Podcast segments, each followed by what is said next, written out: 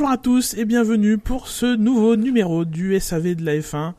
Euh, on se retrouve aujourd'hui pour parler principalement de euh, la santé de l'écurie Lotus, hein, qui est pas folichonne, hein, comme on le sait tous, et donc pour diagnostiquer ce, ce patient un peu spécial qui est euh, l'écurie Denstone, j'ai avec moi euh, le professeur Shinji. Bonjour professeur. Oui, bah, écoute, l'état est stable, euh, il faut garder espoir. Oui.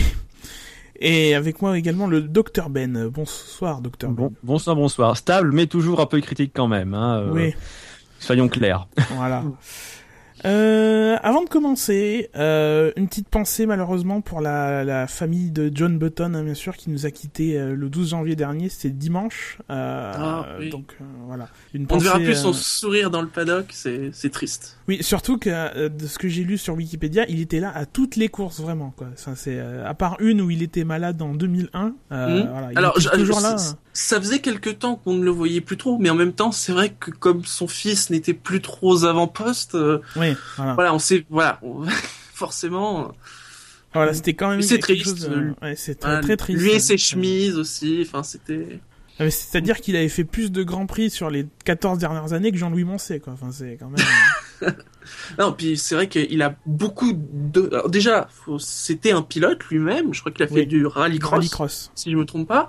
Euh, et puis c'est vrai qu'il a beaucoup donné pour son fils, pour que son fils devienne pilote euh, et devienne bah, le champion qu'on connaît. Et, pas que euh, Jenson, euh, son fils, ouais, aussi. Il me semble qu'il a eu un petit rôle dans le, début de la carrière en karting de, Lewis Hamilton. Il lui prêtait des moteurs gratuitement. Enfin, voilà. Donc, euh, quelqu'un qui sera euh, effectivement regretté par euh, l'ensemble du paddock. Et donc, euh, Oui, d'ailleurs, l'ensemble du paddock hein. qui s'est euh, qui s'est manifesté euh, à, à l'annonce de, de- du décès de, de John Button. Ouais. Effectivement, on se rend compte que c'est quelqu'un qui était euh, particulièrement apprécié dans le paddock. Je pense que c'était une, une, une figure marquante aussi de de la vie de, de la F1. Donc, euh, Mm. quelqu'un qui avait l'air d'être quelqu'un de très jovial. Donc euh, voilà. voilà, on pense à lui et, et à ses proches.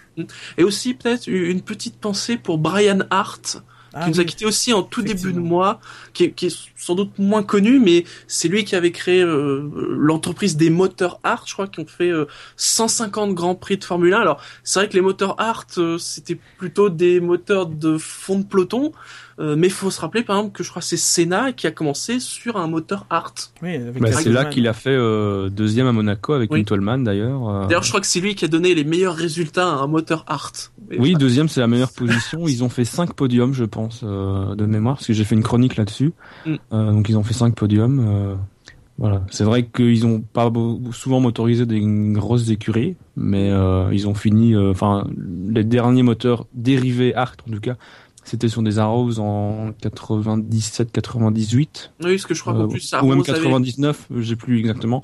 je crois qu'Arrows Euh, voilà. avait racheté la société et qu'elle a Ouais. malheureusement coulé avec Arrows. euh. C'est ça, ça a été racheté par euh, Tom Walkinshaw à l'époque et euh, Mm. ça a coulé en même temps effectivement que, que Arrows et euh, TWR ou TW, je, sais plus. TWR. Ouais. Mm. TWR, voilà. Donc euh, voilà. Alors je vous le disais, aujourd'hui le programme c'est Lotus, mais avant toute chose, notez bien dans vos, cal- euh, vos calepins, demain lundi 20 janvier, on se retrouve à 20h30, alors euh, pas nous, euh, nous trois euh, forcément, mais on Oui, se retrouve à on verra. 20h30 pour euh, évoquer une autre écurie qui a quelques Oui. petites difficultés en ces débuts d'année, c'est le cas de McLaren, euh, voilà, entre le, retour de Ron Dennis à la tête de l'écurie, enfin du groupe McLaren et euh, les problèmes de crash test, etc. Voilà. On évoquera ça avait- plus, Voilà, plus en il demain 20h30. Il y, avait beaucoup de choses à dire euh, là pour les SAV, donc vous avez droit à une double ration pour ce début d'année, c'est Eh oui, génial. n'est-ce pas magnifique? Oui. Euh, Eh bien, on va, on va attaquer tout de suite avec Lotus, euh, sachant qu'on évoquera en fin d'émission d'autres actualités un peu plus mineures. Lotus, qui euh, voilà fait l'actualité depuis le début de saison, euh, déjà dans un contexte euh, de saison de- d'année, euh, dans un contexte déjà compliqué avec les problèmes financiers, euh, le deal avec Quantum qui euh, qui traîne un peu en longueur, il n'y a pas de contrat Mhm. moteur, euh, ils étaient pas aux essais de pneus de de, de Bahreïn. Et le 6 janvier, qu'est-ce qu'on n'apprend pas? C'est que Lotus ne sera déjà pas aux premiers essais de, de Jerez. Euh, C'est une, une interview de Nick Chester qui avait été publiée sur, sur leur site, où il déclarait notamment que c'était pas idéal pour euh, leur programme de, de construction et de développement de la future euh, E22. Avec Boulier, je crois, qui avait précisé, oui, mais vous verrez, nous, nous ne serons pas les seuls à, Oui, à, évo- à éviter Rez. Et visiblement, c'est pas trop ce qui est en train de se passer. Non, enfin, évent- sauf peut-être éventuellement euh, Après, McLaren, oui, mais, autre euh, chose. voilà. Mais voilà. on reviendra sur le- la situation plus précise de McLaren demain, mais c'est vrai que j'ai presque envie de dire que Lotus n'a pas quitté l'actualité euh, entre 2013 et 2014, toujours globalement pour les mêmes raisons, Euh, toujours des questions évidemment financières, euh, ce qui par- pourrait expliquer le retard dans la construction de la voiture, qui sera motorisée par un Renault. Hein, euh, Oui, donc ils ont a- pas officialisé de, de deal, mais apparemment, bon, ça sera Renault. Apparemment, ça serait les questions qui se poseraient, ça serait plus de l'ordre de quel type de, de participation, de sponsoring. euh, Peut-être que Lotus veut aussi récupérer un peu d'argent de la part Oui. de Renault, du- Euh, ou une réduction sur le prix des moteurs. euh. Ouais, on y reviendra peut-être un peu plus en détail euh, de- là-dessus. Mais là, euh, sur sur l'absence à Gérèse, alors déjà, est-ce que vous, ça vous a surpris? Et dans quel état d'esprit ça vous a mis? Est-ce que vous étiez plutôt euh, euh, effrayé Enfin, ça vous a un peu effrayé cette annonce ou, euh, ou non, Oh. pas, tant- pas tant que ça? Surpris pas tellement parce que euh, on sait que les délais sont courts. Hein, euh, voilà, la saison 2013 s'est terminée euh, fin novembre. On, fin janvier, euh, les voitures doivent déjà être- 2014 doivent déjà être parties euh, en Espagne avec des règlements totalement différents. Euh, donc on savait déjà que les délais seraient courts. Après, Euh. sur, sur le coup, personnellement, pas forcément, parce que c'est déjà arrivé. Je crois que c'était Red Bull, par exemple. Je ne sais plus quand, c'était en 2012 ou en 2013. Red euh, Bull le qui avait temps Voilà, qui avait aussi évité une première série d'essais. Ça, voilà, on connaît la suite. Donc sur le coup, on se dit bon ben eux aussi. Après tout, pourquoi pas. Maintenant, a- le fait que tout le monde y va et qu'il y a que eux qui n'y vont pas, c'est déjà un peu plus inquiétant. Mhm. Bah, ça dépend, ça dépendra aussi euh, dans l'absolu. C'est vrai que ça peut être inquiétant. Maintenant, ça dépendra aussi de des qualités euh, de la voiture. On se souvient que c'est, je pense, en 2012, ils ont aussi raté une séance d'essai. Bon, alors ils avaient déjà eu des infos sur, sur la voiture. C'était la séance euh, intermédiaire, c'était la deuxième séance en fait euh, sur les trois. Donc ils savaient déjà que la voiture était bonne. Là, euh, c'est vrai que le- les premiers essais, après, je suis pas sûr que c'est en Espagne qu'ils vont vraiment apprendre le plus. euh, forcément, après, ils vont avoir des indications sur la, la, la fiabilité, ce qui sera un facteur important. Donc, euh, on pour, évidemment, ce sera toujours plus facile de juger après. Maintenant, effectivement, euh, c'est toujours mieux de participer à toutes les séances. Maintenant, sur l'explication, il y a, euh, je pense, que c'est la presse euh, italienne et finlandaise qui évoquait euh, des problèmes aussi de crash test qui, qui sont passés tous depuis. Hein, depuis le Lotus, la, la E22 les a tous passés. Mhm. Des problèmes qui auraient été liés à la, par rapport à l'avant de la voiture. Euh, ils auraient une solution un peu différente des autres. Et aujourd'hui, j'ai lu sur euh, omnicourse.it euh, qu'apparemment Lotus aurait opté pour un choix aérodynamique se rapprochant de la Williams de 2004, donc l'horrible nez de morse. Oh, pourquoi pas. Ce qui pourrait justifier euh, les problèmes de crash test parce qu'on sait que ça demande euh, un avant particulièrement solide au niveau des attaches par exemple D'ailleurs, je, et- crois ce que choses. Williams, avait eu aussi à son époque des problèmes de crash test pour les pour ces raisons quoi. Bah oui, c'est fort elle avait eu possible d'autres effectivement. Oui, bon. Et, euh, ce qui expliquait, euh, bon, un peu euh, via Google Translate, hein, parce que moi l'italien j'y connais pas grand chose, mais en gros ça permettrait à Lotus d'avoir, euh, de générer plus d'appui euh, sur l'avant de la voiture, euh, et donc globalement sur la voiture, euh, ce qui Après- ne serait après- pas forcément un mal. Comme tu dis, c'est une solution qui se rapprocherait de la Williams de 2014. Le problème, c'est que, euh, enfin, c'est plus compliqué parce qu'il y a la, la fameuse section où il faut qu'il y ait de, enfin, c'est c'est plus compliqué que ça. euh, à mon avis, tu peux pas te juste faire avec deux piliers et un nez un peu plus haut perché. Enfin, Allez ça- savoir, ça, ça sera peut-être la plus belle voiture de l'année. hein. oui, la moins moche. En fait, ça. Au vu de la, de la, de l'allure de la Williams de 2004, entre ça et ce qu'on nous propose avec euh, l'espèce de doigt euh, Pour pas dire autre chose. inversée, personnellement j'aime mieux le choix de Williams, mais bon, euh, après. euh, Évidemment, c'est des suppositions. Enfin, on sait bien que euh, je crois que c'est Giorgio Piola euh, qui régulé chaque année euh, euh, s'amuse à imaginer un peu à quoi ressemblera la Ferrari et on a souvent, euh, enfin, on a parfois des surprises, des modifications, donc euh, Souvent, il se on plante reste aussi. toujours hein. dans le flou. Pardon? Souvent, se- il se plante, hein, je trouve quand même. Piola. Euh, Oui, bah après, c'est justement, euh, c'est pour dire que voilà, on est toujours. Après, c'est des hypothèses, c'est normal, voilà. ouais. Là, surtout, en plus, pour le coup, on risque d'avoir des, des solutions assez variées. hein. Pour pour le début, en tout cas début de saison et tout ça. Ça va être intéressant. Mhm. Donc pour vous, c'est pas, enfin c'est pas si contraignant que ça que Lotus, enfin manque Gérès, quoi. Surtout au Ah, vu par exemple des peu- températures et tout ça. Sur le niveau performance, pas forcément. Euh, maintenant, euh, tout le monde dit depuis euh, je ne sais combien de semaines, de mois, que la fiabilité va être super importante. Le fait de faire du roulage, c'est quand même, euh, c'est quand même important dans ce cas-là. Après, les trois autres écuries Renault vont rouler elles, donc euh, Oui. a priori. Mm. Donc euh, c'est ce que dit un peu le, le- le- Gérard Lopez dans son interview sur laquelle on reviendra un peu plus tard. Euh, il dit qu'ils auront les, euh, les, les, les toutes dernières pièces une fois qu'ils seront à Bahreïn. Donc niveau fiabilité, eux arriveront, euh, donc, ils auront pas roulé un, euh, 0 km, mais Renault, Renault aura fait des, des, des kilomètres. Après, c'est clair que c'est plus euh, plus préjudiciable sur les, les, les, trucs neufs comme la, la boîte de vitesse qui est obligatoirement toute neuve parce qu'il y a 8 rapports et parce qu'il y a plus de couples, etc. Euh, et l'é- et l'électronique aussi. Oui, puis même pour l'équipe apprendre à comprendre la voiture, parce qu'elle va forcément avoir des, enfin, le comportement, etc. euh, tout ça sera différent de ce qu'ils ont connu l'année dernière et les années précédentes. Donc, euh, ou même pour les pilotes aussi, parce que tout le monde dit que les voitures vont être très compliquées à conduire. Donc euh, pour les pilotes, c'est aussi, euh, même s'ils roulent en simulateur, c'est pas, euh, voilà, sur la piste, ça reste. euh, Oui.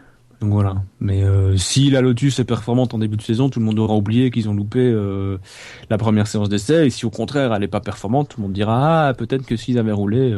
voilà. Mais Oui, bah oui. C'est la faute à Pastor. Il porte déjà malheur. Et donc par la suite, on a appris euh, divers départs de, de, de Lotus, euh, à commencer euh, par le PDG, rien de moins, euh, Patrick Louis.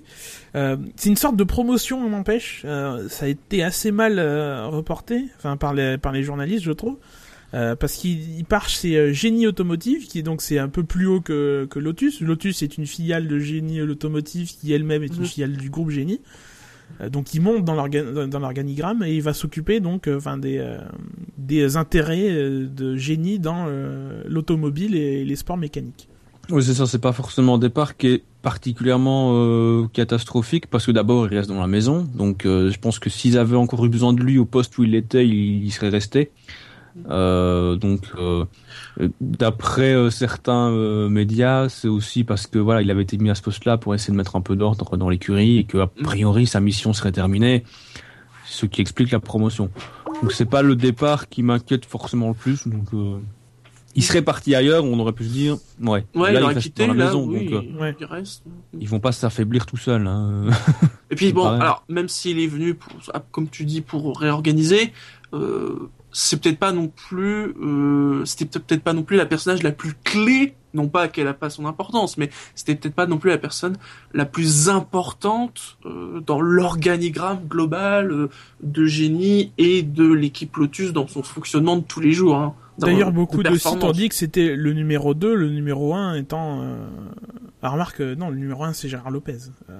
Oui, Enfin, plutôt, oui, dans ce cas-là. quelque part, c'est le supérieur hiéra- hiérarchique de, euh, de, euh, de Boulier. De Boulier, mais, oui, euh, logiquement, oui. mais il a, mon- enfin, c'est plus Boulier qui est dans l'action que, euh, que Patrick, Voilà, qui est, ça, que euh, Patrick Louis, quoi. Il- le- L'autre, il fait plus partie du fameux board à qui Boulier a essayé de vendre euh, Hülkenberg euh, tant bien que mal.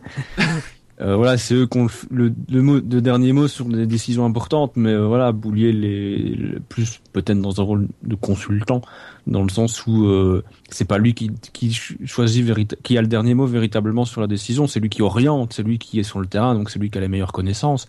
Oui. Donc dans, à ce niveau-là, euh, il reste lui en place, donc euh, je pense que c'est le plus important pour l'équipe. Oui. Mm. Et donc à côté de ça, plusieurs départs sur le front euh, technique. Alors je les ai pas notés euh, un par un. Par contre, il y en a un que j'étais très surpris d'en entendre parler. Enfin, ça avait l'air d'être important pour. euh, Enfin, ça avait l'air d'être important. C'est le, euh, le le départ du euh, directeur des services d'information, donc tout ce qui est informatique au sein de Lotus, donc le réseau. euh, euh, ça inclut aussi euh, la CFD, enfin la soufflerie virtuelle. Enfin, Mhm. Moi, je sais pas vous, mais ça m'a étonné qu'on apprenne le départ de, de... Alors, j'ai pas noté son nom non plus. Hein, c'est- Tout ça est fait à l'arrache. Euh, j'ai, enfin, j'étais étonné qu'on apprenne le départ d'un membre euh, sans vouloir euh, être désagréable avec lui, mais d'un d'un membre un peu mineur de l'écurie, quoi. Enfin, c'est pas. Bah, en, en, tout cas, c'est pas le plus exposé médiatiquement par rapport non, à. voilà, c'est pour ça que, enfin, ça m'a, moi, ça m'a, ça m'a plutôt frappé qu'on qu'on qu'on en parle. Bah, le problème, c'est que c'est un départ après plein d'autres départs. Il y, aurait pas eu tous les départs avant. Bon, type de la CFD qui s'occupe de l'électronique qui part. bon. Là, le problème, c'est que c'est un parmi tant d'autres. Oui, et puis est-ce que Lotus euh, n'est pas une écurie qui a aussi euh, pas mal investi dans le domaine de la CFD, donc ça peut être aussi un départ euh, important, enfin une perte importante pour l'équipe et une recrue de choix pour l'écurie qui l'accueille. Quoi. Mm. Ce qui ne part pas chez Williams. Enfin, je, je, pense qu'il y en a beaucoup qui vont chez Williams en ce moment, mais oui. Ah, ils se sentent chez Mercedes. Williams, oui. Donc info suivante sur Lotus, nous sommes le 10 janvier apparaît euh, sur le site de la FIA la liste des inscrits. Et badaboum, deux astérisques à côté de, euh, du nom de Lotus. L'inscription est sujette à confirmation. Alors, est-ce que c'est des prérequis financiers qui sont pas euh, qui sont pas complétés Est-ce que c'est administratif? On n'en sait rien. C'est pas Gérard Lopez qui a dit que c'était une question de de dénomination. Alors oui, Gérard Lopez, dans, euh, toujours dans l'interview euh, d'Omoto Motor Sport, il dit que euh, ce qui est vrai, ça j'avais remarqué à l'époque, il y avait le mauvais nom dans la case euh, à la case entreprise, c'est-à-dire que les les les les, les, entreprises, les, écuries de F1, elles ont un nom un nom de business. Enfin, par exemple. Euh, par exemple, Marussia euh, s'appelle toujours Manor GP Limited, quoi. Enfin, c'est c'est le nom mm. de l'entreprise. Et euh, à Lotus, il y avait écrit Lotus Renault F1 Team ou je sais pas trop quoi. Enfin, il y avait Renault et c'était pas le bon nom. Le problème dans ce que dit Lopez, c'est que McLaren c'est la même chose, le nom était pas bon. Enfin, c'était Vodafone McLaren machin, alors que le, le nom de l'entreprise qui est derrière McLaren c'est McLaren Racing Limited. Euh, qui fait partie du groupe McLaren. Euh, et puis Vodafone disparaîtra. Hein, voilà, Vodafone a disparu. Et donc McLaren, eux, leur inscription était validée malgré le fait que le nom était pas bon. Mais surtout, ce qui s'est passé, c'est que depuis, je suis allé revoir cette liste et sur le mhm. site de la FIA, euh, ils ont corrigé les erreurs. C'est-à-dire qu'il y a bien le bon nom Lotus F1 Limited, mais l'inscription de Lotus est toujours sujette à confirmation. Enfin, donc ça n'a. Et ils ont corrigé pour McLaren? Ils ont corrigé pour McLaren aussi. McLaren, d'accord. Et c'est toujours. Ou alors l'erreur, c'est que on, l'appelle cette équipe, on l'appelle Lotus, mais allez savoir. Je, je, hypothèse. Hein, Peut-être qu'elle ne s'appellera pas Lotus. Ils ont, en tout cas, ils ont corrigé pour Lotus aussi. Enfin, hmm. ils ont bien remis le. Après, ça s'appellera peut-être pas Lotus puisque Enfin, on en reparlera. Euh, Quantum revient dans la balance. Ouais, mais. Euh... Enfin voilà. C'est vrai que c'est qu'il y ait toujours ces astérisques. Et il y a toujours les astérisques sur Marussia Oui, il me semble. Oui. euh... Oui, oui, oui. Donc bon, explication un peu fumeuse de, de Lopez, mais enfin bon, c'est son rôle aussi un peu d'éteindre l'incendie. Ce qui est étonnant aussi, c'est le cas Marussia, euh, parce que effectivement, Lotus, il y a plusieurs interrogations. Même sur le moteur. Enfin, on sait que ce serait un Renault, mais c'est pas forcément officiel officiel. Euh, je pense que c'était euh, dans la dernière émission des spécialistes en, euh, mi-décembre. Oui. Un responsable de chez Renault, dont le nom m'échappe complètement, mais Rémi Taffin. Non, Rémi Taffin, voilà, a expliqué qu'il travaillait au banc chez Lotus avec un, V6 Renault. Donc ça, c'est, ce serait très étonnant que ce soit pas un Renault l'année prochaine, surtout à deux semaines des essais. Mhm. Enfin, plus pour Renault, mais pour Lotus, mais donc on pourrait dire que c'est éventuellement ça, mais de l'autre côté chez Marussia, euh, ils ont un moteur officiel, ils ont leurs deux pilotes, ils ont donc euh, que c'est des, problèmes financiers? Parce qu'on sait que les deux écuries ont des valeurs un peu différentes, mais des échelles différentes, sont pas forcément euh, très saines à ce niveau-là, très à l'aise. Bah, c'est sûr que sortir, j'ai plus le calcul exact en tête, mais c'était plus de 2 millions de dollars de, frais d'inscription. Ah, c'est pas pas anodin pour une écurie comme Lotus. Même et parfois de conséquence 500 000 dollars, 500 000, 508 000 dollars, je crois exactement. Parce que c'est des filous à la FIA quand tu lis l'article du règlement sur les euh, sur les inscriptions. Le, prix à payer, il est indexé sur l'inflation américaine. Enfin, c'est l'inflation du dollar. Donc c'est c'est juste incroyable. Au départ, c'était 500 000 et donc là cette année c'est 508 000. Enfin c'est tout augmente. Oui. Ouais, dans toutes les disciplines apparemment. Mettez les inscriptions en dollars zimbabwéens et tout le monde sera heureux. en bitcoin.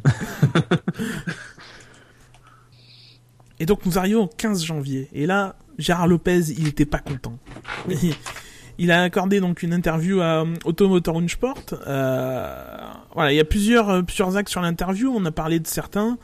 Euh, peut-être reparler rapidement donc du moteur Renault où effectivement il précise que lui euh, euh, ils auront un moteur Renault et que ça fait assez peu de doute dans, dans leur tête et que ça coincerait un peu au niveau de, du niveau de partenariat entre Renault et et Lotus sachant que à l'époque ils avaient par exemple aidé au développement du, du Kers.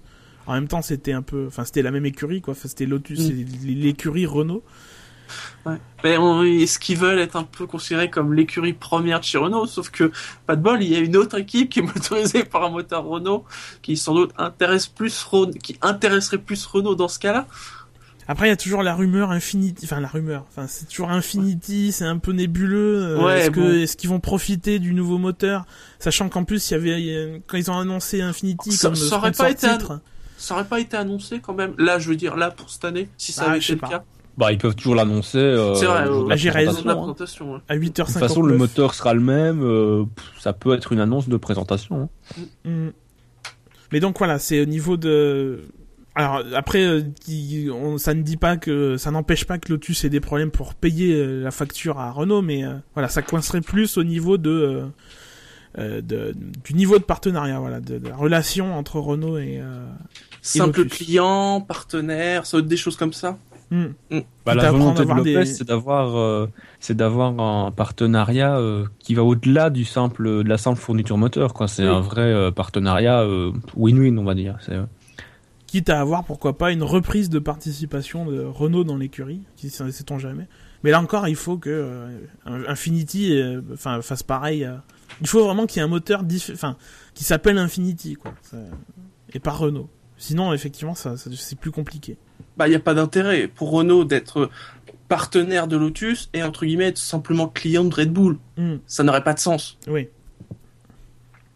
Et donc dans cette interview, alors je sais pas pour vous, moi j'ai trouvé ça un peu, ça a un peu fait l'effet d'une bombe alors que franchement c'est genre le ça, truc ça, s'explique bien. Mais c'est le fait que euh, euh, Lotus soit passé entre 2013 et 2014 de 580 à 500 employés. Alors on a eu divers sites qui ont effectivement tout de suite titré sur des licenciements. Euh, le fait est que euh, quand on dit qu'on passe de 580 à 500 employés, c'est pas forcément 80 licenciements. Alors c'est pas forcément zéro non plus. Et puis bon. tu précises bien, c'est de, entre 2013 et 2014. Enfin c'est pas forcément d'un coup 80 personnes. C'est peut-être des gens qui sont partis en cours de saison et donc d'autant plus que voilà Lopez le, justifie ça en, par le fait que en 2013 euh, voilà il y avait plusieurs projets sur lesquels travailler. Donc développer la voiture de 2013 il y avait la voiture de 2014 enfin voilà. Et que du coup ben quand c'est comme ça généralement euh, les écuries elles font appel à des ingénieurs qui euh, sont là en mission enfin pour un trois mois six mois un an et qui après repartent parce que ben, voilà leur mission elle est, elle est, elle est terminée alors ça n'empêche pas qu'il y ait pu avoir des licenciements dans le lot, euh, des départs en retraite, des départs volontaires, etc. Mais voilà, titrer sur le fait qu'il y ait euh, des licenciements massifs chez Lotus, enfin c'est voilà, c'est faux. Enfin, c'est une info dont oui, bah oui, c'est ça. D'abord, il y a effectivement même même en interne, enfin il y a, y a des gens euh, qui ont été promus ailleurs. Le, le, numéro fameux numéro 2, bah c'est euh, une personne qui ne fait plus partie des 580 euh, de Lotus. Euh, il y a eu pas mal de départs d'ingénieurs vers d'autres écuries. Oui, ça fait aussi des départs. Mal, hein. Ça retire déjà des 80. effectivement, le fait qu'il y ait deux projets, toujours rester travailler sur la voiture de 2013, tout en travaillant sur 2014, pour 2014, il n'y aura pas besoin d'avoir ces personnes-là en plus. Donc effectivement, ça peut aussi être des fins de contrat, ça peut être, voilà, c'est pas forcément des licenciements parce que les gars, on n'a plus d'argent pour vous payer, quoi. Et puis euh, parmi ceux qui sont euh, parmi ceux qui sont partis, par exemple euh, James Allison, on parle de James Allison, mais rien ne dit qu'il a pas embarqué avec lui deux trois ingénieurs avec qui voilà il a les mêmes idées, ils travaillent tout le temps ensemble, tu vois des choses comme ça. Mm. Oui aussi, ça, voilà. sportif. Après tout, pourquoi pas au niveau des ingénieurs qui ont parfois un peu leur petite équipe technique de gens avec qui ils travaillent tout le temps et qui auraient pu suivre. Bon mais comme ils sont moins connus, on en parle pas. Oui, effectivement. Même la personne qui travaillait au CFD, je pense qu'elle doit être partie avec, en même temps que d'autres personnes. Donc on a annoncé tous les noms. Et elle serait partie toute seule. On n'aurait pas forcément fait un article dessus, quoi. Ce serait peut-être passé. Euh, on s'en serait peut-être jamais rendu compte. Donc euh, c'est fort possible aussi. Après, il y a sûrement eu quelques licenciements, enfin peut-être. euh. Bah, c'est vrai que vu les difficultés financières qui sont bien réelles, hein, il y a sans doute, oui, en effet, eu quand même quelques licenciements. Oui, ou peut-être des, voilà, effectivement, des personnes qui, de par les difficultés financières de l'équipe, ont reçu des offres d'autres écuries et qui sont Mhm. partis, quoi. Si le mec qui change la roue avant droite de Romain Grosjean est parti, euh, personne ne le dira, quoi. Euh, Tout, tout le monde s'en fout d'ailleurs. Même si ça n'empêche pas que son travail est important et que s'il le fait mal, euh, tout le monde gueule, mais voilà, c'est pas le genre de truc qui fait la une des, des, des- des médias, quoi. Alors, autre explication de Gérard Lopez dans l'interview. Il est revenu un peu sur la dette de l'écurie. Alors, il a donné des chiffres très précis. Aujourd'hui, la dette de Lotus est de 138 millions d'euros. Bon. Euh, dont 100 millions seulement au crédit de euh, Génie. Donc, c'est de la dette euh, interne qui se rembourse un peu quand ils veulent.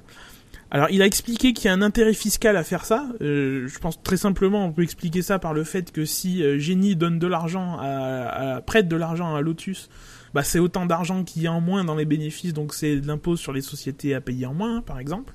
Euh, et que s'il fallait aujourd'hui euh, rembourser la dette, euh, ben il faudrait directement euh, réduire les effectifs. Euh, et Gérard Lopez dit que, euh, enfin, s'il fallait assainir les finances de ce côté-là, il faudrait licencier 250 personnes. Donc sur les 500, ça, f- Oui.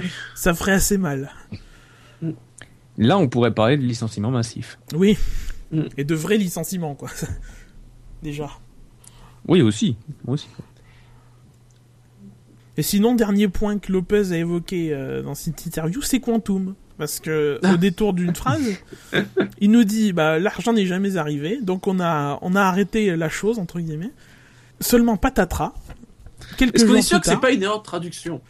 Alors bon, alors il faut dire que l'article est, en, est en allemand. En tout cas sur la, la traduction de Google, euh, c'est très clair et je pense que euh, Je veux dire, Et puis, le truc non- est sorti de la, même- le truc est sorti de la même façon dans tous les tous les sites, même anglais Oui, et, et tout puis- ça, quoi. Et Voilà. puis il me semble pas- qu'il y a un, un journaliste de, de, d'Automotor Unsport qui l'a tweeté en anglais. Enfin, le deal avec Ouais, Quantum est fini. Donc, Oui. euh, voilà. Et pourtant, patatras, deux jours plus tard, Quantum 2, le retour. Euh, voilà. On nous, on nous apprend, alors c'est euh, Mansour Ijaz et euh, Andrew Ruhan, donc qui est un- l'actionnaire minoritaire de Lotus à hauteur de 2%, qui nous apprennent donc que le l'accord avec Quantum est toujours euh, d'actualité. Euh, alors un accord retravaillé pour euh, un, un investissement restructuré pour que ça passe enfin les les étapes bancaires. Vous y croyez, vous y croyez pas? Je Moi, j'y sais- croirais euh, le jour où ce sera fait. Enfin, Ouais. le temps qu'on en parle. euh, Mais c'est fou quand même ce truc parce que voilà, c'est c'est Gérard Lopez qui dit voilà, Quantum c'est fini. Enfin, c'est pas c'est pas n'importe qui. Voilà, Oui. il y a l'interview, c'est Gérard Lopez, on dit bon bah, voilà, euh, c'est fini. En même temps, tout le monde s'en doute. Voilà, et boum, deux jours après. Alors en même temps, ce qui est important, c'est que là, c'est tu dis, c'est quand même un propriétaire, c'est quand même un actionnaire minoritaire et Quantum qui dit ah mais non non non non, nous on veut toujours négocier pour faire des trucs. Est-ce qu'on a eu depuis euh, Boulier ou Lopez qui a dit oui oui bah en fait ça a repris ça on l'a pas eu ça euh, Je ne crois pas. Non. je ne crois pas hein Non. Bah non. Mais euh, donc si ça se trouve de leur côté c'est fini et en fait c'est Quantum qui est en train de frapper la porte en disant non mais on vous promet on veut vraiment investir chez Lotus oui, maintenant que, que Quantum essaye de, de revenir par la fenêtre, pff, à la limite, euh, on pourrait l'imaginer. Vraiment, ça me surprendrait même pas. Mais euh, voilà, euh, Lotus Quantum, euh, enfin, Ah, après, moi, je note que le, le remplaçant de, de Patrick Louis en tant que PDG, euh, d'après Autosport, c'est euh, Matthew Carter, qui serait justement un proche du- de, de, de cet actionnaire minoritaire. Donc, euh, qui pourrait euh, éventuellement recevoir des, des consignes dans la façon de, même si c'est pas lui qui est, euh, qui si c'est pas c'est pas lui Gérard Lopez quoi, Gérard Lopez est au-dessus de lui dans l'organigramme. Enfin, ça pourrait euh, euh, être l'indication d'une réorientation, enfin de dire que ce que Andrew Rowan a plus de pouvoir que 2%, quoi. Enfin, c'est. oui, en même temps, dans ce que Andrew Wan explique, c'est que effectivement le deal euh, de base, donc le, le précédent, les, les pr- précédentes négociations, euh, sont effectivement terminées sur l'accord qui était euh, l'objet des premières négociations. En fait, c'est même que pas donc ça, c'est que sur. euh, c'est même pas ça, c'est que l'accord était était acté depuis un moment euh, entre Quantum et, et Lotus. C'est juste que c'est les, or- les, auto- les autorités bancaires n'ont pas réussi à se enfin, il y a eu des soucis avec les autorités, les autorités bancaires, bancaires, pardon, je vais y arriver, qui donc ont rendu l'accord euh, caduque. Mais sinon, euh, l'accord, enfin, ils étaient d'accord. Quantum donne tant de parts, à, je crois que c'était 35% de rachète 35% contre telle somme d'argent et, voilà, ça, ça c'était l'accord et je pense qu'ils étaient d'accord là-dessus.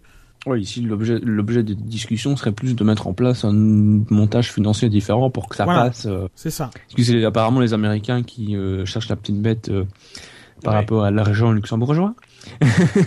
mais donc mais voilà, Quantum, j'y croirai le jour où ce sera signé et je n'ai pas l'impression quand même que ce sera signé un jour. Donc Maintenant, Lopez explique que de toute façon, l'accord Quantum n'est pas forcément euh, la priorité euh, numéro un, dans le sens où, quoi qu'il arrive, l'écurie est pour le moment pérenne sur un avenir euh, plus ou moins long, et que voilà, il y a, il y a toujours la porte ouverte à des négociations avec un autre partenaire si besoin. D'ailleurs, Gérard Lopez précise dans son interview que le, budget de, 2014 de Lotus est, est, bouclé. Enfin, pour lui, c'est à l'équilibre. Ils seront il ne devrait pas euh, s'endetter davantage euh, en 2014. Faudra voir. En mettant en avant quand même l'apport euh, de PDVSA, qui ne va pas être ridicule non plus. Donc, ils avaient besoin d'argent, ça on le sait. Oui. donc. Donc pour conclure sur Lotus, hein, je crois qu'on a fait à peu près un bon tour. vous êtes plutôt confiant pour cette saison 2014 à leur propos? Financièrement ou sportivement? Un peu des deux un peu des deux? Oui. Euh, Merci Shinji. Financièrement, pourquoi pas? Parce que Lopez a quand même dit bon voilà, Quantum s'est bloqué, mais il a aussi, voilà, il dit l'avenir quand même de l'équipe. Voilà, il est plus ou moins assuré. Il y a, y a pas de souci, au moins sur un, un, court terme. On va pas, je vais pas dire sur le long terme, mais mm. au moins voilà, pour l'instant, ça va, on va dire. Euh, sportivement, bon bah, enfin, c'est pas Star Maldonado quoi. Désolé. Mais sportivement, c'est un peu compliqué de dire parce que. Après, voilà, c'est la saison de l'inconnu, donc. Euh. Bah oui, c'est exactement ça. Sportivement, faire des pronostics sur euh, n'importe quelle écurie, c'est particulièrement compliqué. Après, on, imagine des écuries comme Red Bull, Ferrari, Mercedes, euh, McLaren rester à niveau, euh, rester à l'avant, mais on peut toujours être à, on n'est pas à l'abri d'une surprise. Hein, on se souvient de 2009 ou même 2012 à faire même 2013, pas hein, McLaren. Oui, 2013 McLaren. Euh, donc voilà, sur le plan sportif, euh, je pense que c'est qui tout double pour tout le monde. Sur l'aspect financier, je pense qu'on passera pas 2014 sans avoir des nouvelles rumeurs de oh, ils ont plus d'argent, machin. J'ai l'impression quand même qu'ils se sont donné un peu d'air. Euh, au moins effectivement sur 2014, le temps éventuellement de, de trouver des autres options à Quantum euh, pour 2015 et au-delà. Euh, donc voilà, sur le plan financier, je pense que 2014 devrait se passer euh, correctement. Et sportivement, bah euh, voilà, ça peut être qui tout doute pour tout le monde. Donc ils sont, à mon avis, dans le même bain que, que les autres équipes, avec le petit désavantage quand même aujourd'hui sur le papier de ne pas être à Gérèse. Quelque chose d'autre à rajouter? Non. A priori, non. À part que ce sera peut-être, malgré son nez de morse, la plus belle de la voiture de la saison. Ah. Mais ça, on verra. on verra. Oui, Notez aussi quand même que c'est euh, que c'est l'équipe qui tease le plus sur euh, sa nouvelle voiture, hein, euh, sur les réseaux sociaux. Il y aura encore du rouge sur la voiture. Ça m'étonne pas. apparemment des lignes un peu sur le, le, côté là entre le ponton et les roues avant. Il y aura la ligne fameuse ligne beige hein, qui n'est plus de l'or depuis longtemps et une ligne rouge en dessous. donc voilà. Oui, ça leur revenait on restera dans les tons de l'année dernière. Ça leur revenait cher l'or à faire couler.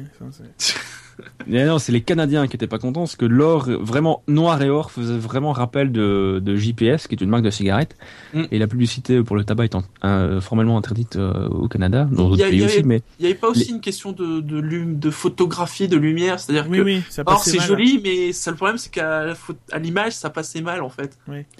Bon, ça passe, a priori, ça peut pas passer plus mal que le, le gris argenté de McLaren. Hein. Le chrome, s'il te plaît. Le chrome, ouais. enfin, ce sera de l'orange pour McLaren cette année, mais. Euh, oh là là Oh là là Tu nous vends du rêve Ah bah Justement, transition, puisque euh, on va évoquer euh, les présentations de 2014, les présentations des voitures. Alors, le 24, le vendredi 24, donc d'ici euh, nous, on enregistre le 19. A priori, vous devriez avoir l'émission ce soir. Euh, voilà. Dans Donc, moins d'une 24, semaine. dans moins d'une Dans, semaine, dans moins vendredi. d'une semaine, nous saurons à quoi ressemble une voiture 2014. Voilà, donc euh, bon, ce sera la McLaren, mais bon, c'est pas grave. Et euh, donc qui sera présentée en ligne à 13h heure française. Euh, C'est peut-être celle que j'attends le plus. Ouais, D'abord parce que c'est la première, tout bêtement. oui. Euh, parce qu'il y a quand même cette histoire. de- je, je sais, je m'attache à des trucs qui, qui ne la font pas aller plus vite, mais il y a quand même cette histoire de sponsor et cette histoire de livret. Voilà. Sachant qu'ils peuvent faire comme euh, je crois en 98. Euh, Oui, présenter une voiture orange, en 2006 aussi, présenter une voiture orange et changer la livrée complètement par la suite. Quoi. Enfin, En tout cas, on connaîtra le sponsor. Ça, par contre, euh, on le saura. ouais, peut-être. Ah, je suis pas, je suis Oh, pas si, si je pense. certain. Je pense. Une, livrée on a- provisoire, pourquoi pas, mais je pense qu'on connaîtra le sponsor. Oui, le sponsor, à mon avis, euh, si on en Gillette, parle vendredi, Sony, euh, j'ai entendu parler de Sony, va savoir. Ouais, il y a plein de noms qui circulent, mais euh, le, le Mais- sponsor titre, je pense que oui, on aura des infos. euh. À moins, à moins que la FIA ait spoilé Vodafone euh, dans, dans la liste des inscrits. C'est Vodafone qui annonce qu'ils reviennent finalement. Enfin, ce serait... Ouais, ils sont des Honda, le rouge, tout ça, ça peut Ouais. être bien, mais.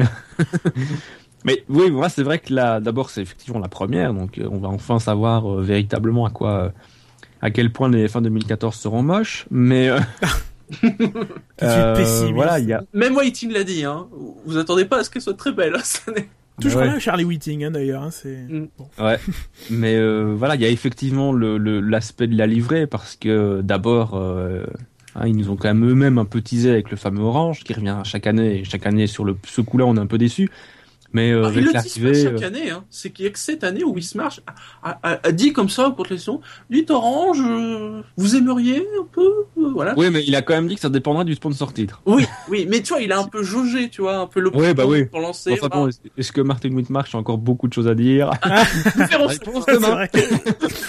Mais euh, oui, non, mais de toute façon, quoi qu'il arrive, à mon avis, d'abord parce que c'est avec Mercedes, ça va se terminer, euh, parce qu'il y aura normalement un spon- nouveau sponsor titre. Je les imagine pas euh, pas avoir réussi à signer un sponsor titre, Oui. sachant quand même que Honda arrive en 2015. Ça leur est arrivé récemment. euh, En 2006, c'était euh, c'était euh, En McLaren 2006, ils en avaient Mercedes. pas. Oui, effectivement. vrai, oui. Mm. Mais je pense que Orange ou pas, on devrait avoir une livrée un peu différente de la McLaren. Donc déjà pour ça, c'est toujours sympa de de découvrir ça. Euh, c'est vrai. moins de rouge. C'est vrai que ces dernières années, c'était très calme niveau changement dans les livrets. Logiquement, il y aura moins de rouge sur la McLaren. À moins, Oui. enfin, Oui. en fonction du sponsor, mais. Oui. Mais c'est vrai qu'au niveau des couleurs euh, des changements, à part Red Bull et son mauve l'année dernière et euh, Caterham qui a mis un vert euh, pistache un peu dégueulasse sur ses voitures, on est resté Ah, puis- fort dans les mêmes tons. Ouais. Là, ça va un peu changer, c'est pas Ah, il y, a- il y a aussi quand même les, les petites touches de rouge et de, de, de rouge chez Lotus et de noir chez Ferrari euh, qui en ont surpris plus d'un. Le blanc surtout chez Ferrari. Oui, c'est Le noir était là, mais le blanc, il avait, enfin, s'est mis euh, juste à côté du noir, et du coup, on a vu le noir et le blanc. Enfin, c'était. Mm. Bref, moi, j'aime, j'aime pas Non, trop. puis mais c'est bon. bien, le 24, on verra la nouvelle idole de Gus Gus. Parce qu'il est obligé, puisqu'il a choisi le vin, lui. Ah oui. C'est vrai, c'est vrai. Il y a certaines personnes comme moi, bon, bah, juste enlever mon numéro, voilà, il n'y a pas de souci, bon, ça lui, pas grave. Mais non, Gus Gus, ah bah, je vais être obligé d'être fan de Kevin Magnussen. mais oui, la vérité est dans Je le- pense que t'aurais pu tomber plus mal, hein. le c'est vin, vrai. le vin nous portera. Ça c'est.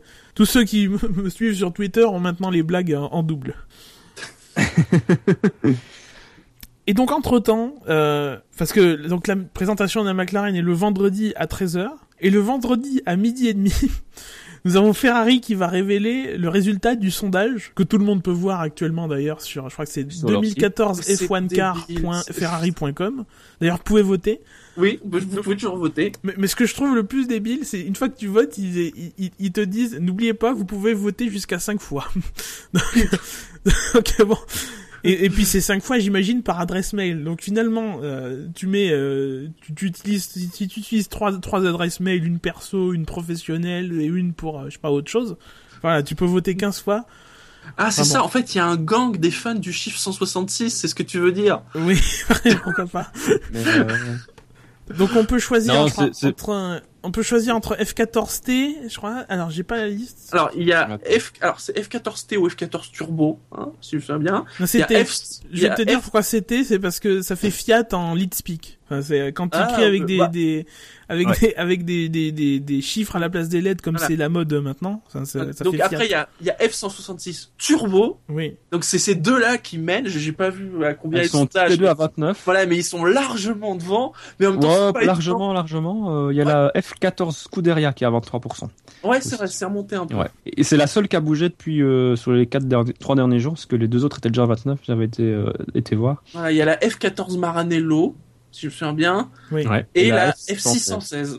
Alors la F616 elle est à 5% et la C'est un flop. F14 Maranello à 14. Donc ça va se jouer. À mon avis, euh, vu la vitesse à laquelle ça bouge, ça va se jouer entre la F14T et la F166 euh, Turbo. Oui, oui, bah, Parce que la F14 Scuderia elle était à 22 il y a deux jours ou trois jours, donc euh, je pense qu'il faudrait des votes vraiment massifs. Vous, votre vote préféré, ce serait Enfin, vous avez voté quoi? J'imagine que vous avez voté Mm, 166T. Oui, moi aussi. Moi j'ai pas encore voté. Ah, et donc tu choisis. Tu, tu vas voter ou pas? J'en sais rien. En fait, je suis très déçu de leur truc, donc euh, je, Ah. je suis pas sûr de voter. T'aurais mis quoi, toi? Bah la F14 Maranello, euh, ça fait un peu voiture de série. Ouais. Oui. Donc euh, Coup Et derrière. tu vois, à aussi, limite, d'ailleurs. moi je me suis dit, tu vois, à limite, ça serait le- genre l'anniversaire des usines de Maranello ou un truc comme ça. Pourquoi pas, mais là, ouais, bon. Ouais, je pense que dans, j'aurais choisi la 166 turbo. Parce que la F14, ça fait un peu, ça fait Fiat aussi, mais ça fait le numéro d'Alonso. C'est vrai Oui, quand plus. ils rajoutent des trucs au nom, c'est souvent avec une raison, et là on voit pas trop quoi. Maranello, Scuderia, enfin. Ah. C'est un Mm. peu plus. En plus, c'est pas comme s'il y avait déjà une F14 qui existait et de laquelle les différencier quoi. Ah si, il y a quand même, ouais. il y a quand même un avion de chasse qui s'appelle F14. Le Peut-être qu'en- F14, oui. En, rajoutant, ils Ouais. voulaient peut-être, ouais. ouais, Remarque, oui. Ouais, puis même la F1 euh, 166, la, ouais, la F166, il y a turbo, bah, le 1.6 pour, euh, c'est Ouais. un 6 les moteurs, hein, le 6 pour Oui. V6 et puis turbo. Là, il y a une logique, mais, Comme euh, ils avaient fait pour la 248 F1. voilà. Oui.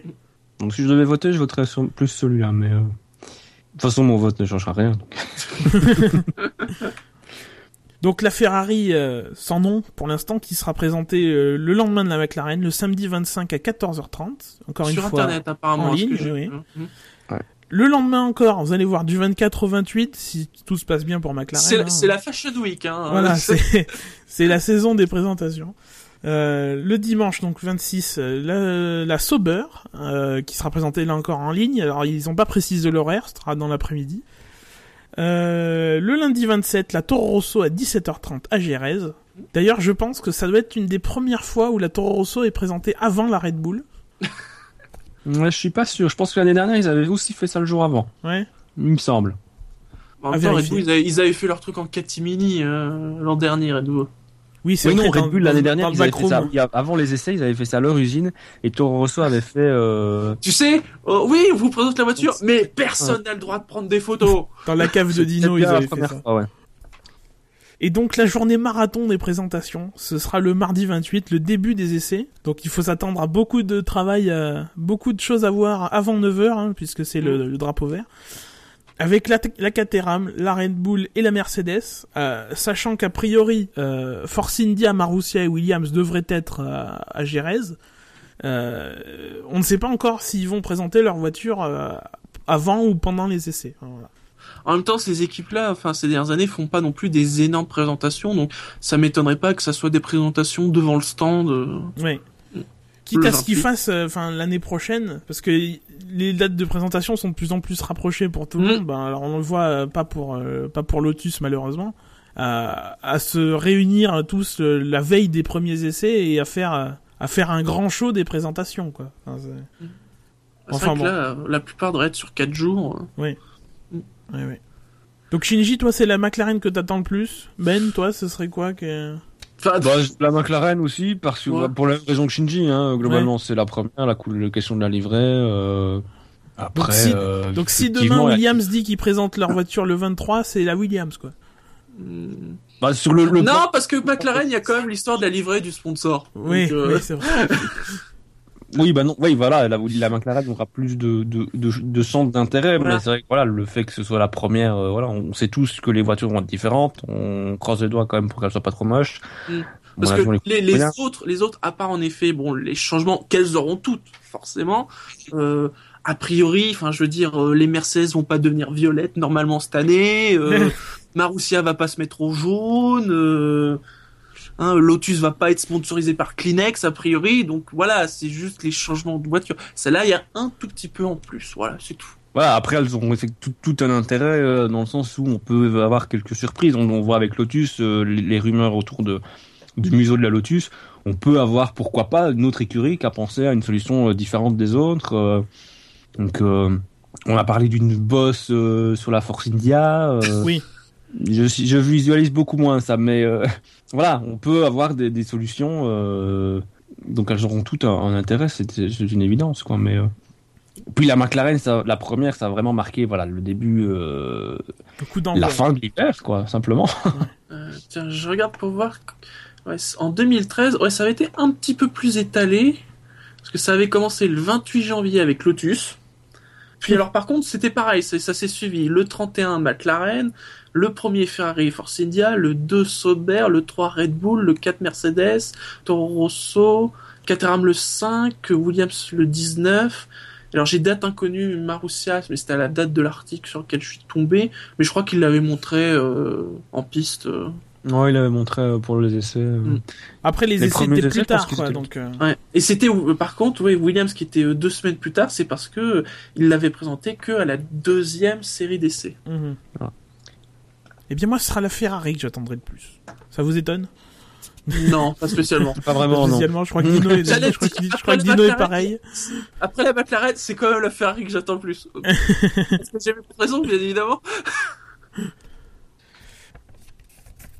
non, Dino, ce qu'il attend le plus, c'est la Red Bull, on sait bien. Ouais, vendu. Ouais, et puis il y aura un petit il change de numéro. Un petit intérêt supplémentaire sur les casques des pilotes, puisqu'ils vont devoir afficher euh, leur numéro. Alors peut-être que certains vont faire comme Raikkonen, euh, l'intégrer véritablement au, design de leur casque, ou peut-être simplement l'afficher euh, de manière très moche. Mais euh. est-ce que d'autres vont le faire comme Romain Grosjean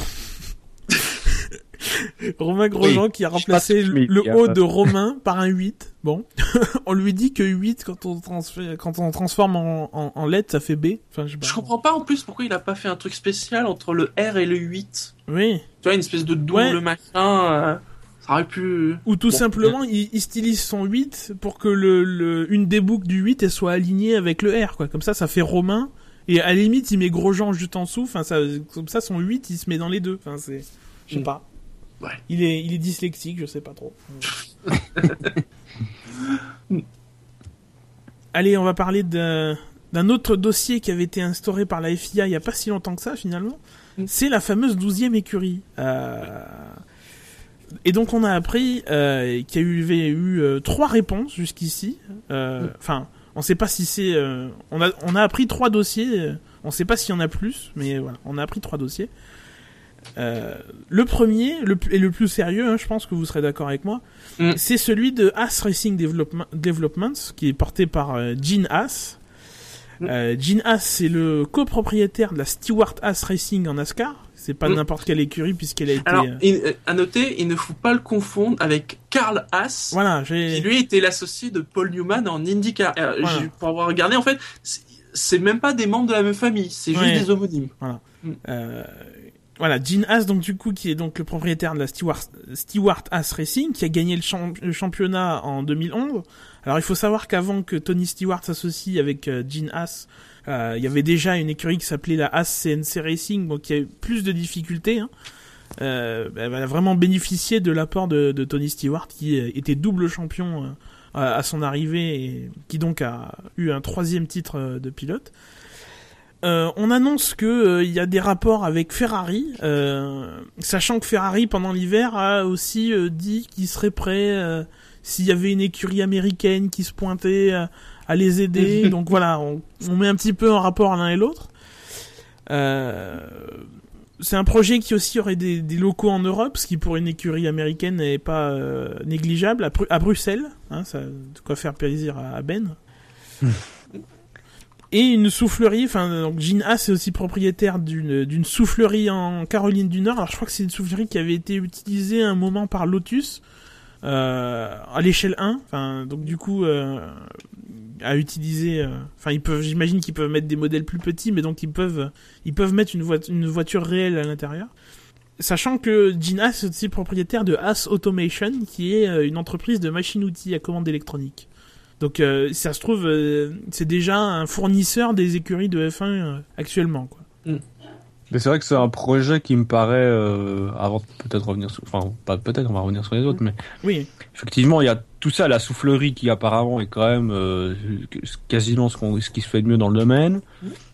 ou pas loin en tout cas. Euh, le support euh, de Ferrari qui semble, euh, a priori, c'est, c'est, ce serait, ce serait ça. Ah ouais, s'ils peuvent euh. venir et dire déjà que dans leur dossier ils ont déjà un moteur, euh, oui, forcément, ça. Bah, de toute façon, ça me paraît être euh, quasiment une condition euh, pas. Mm. Ouais, ça doit faire partie des choses euh, qui peuvent faire la différence. Alors il y a ça, il y a effectivement le fait que c'est une écurie qui quand même dans d'autres disciplines est déjà bien installée, donc euh, on ils savent de- comment euh, on, on a on gère un, une équipe, on ils a eu la. un, un budget de 100 millions hein, en plus. Ouais, ce qui correspondrait à peu près à celui de Lotus, euh, d'après ce que j'ai lu. Mais enfin bon, sur les budgets, euh, on peut lire un peu tout Ouais.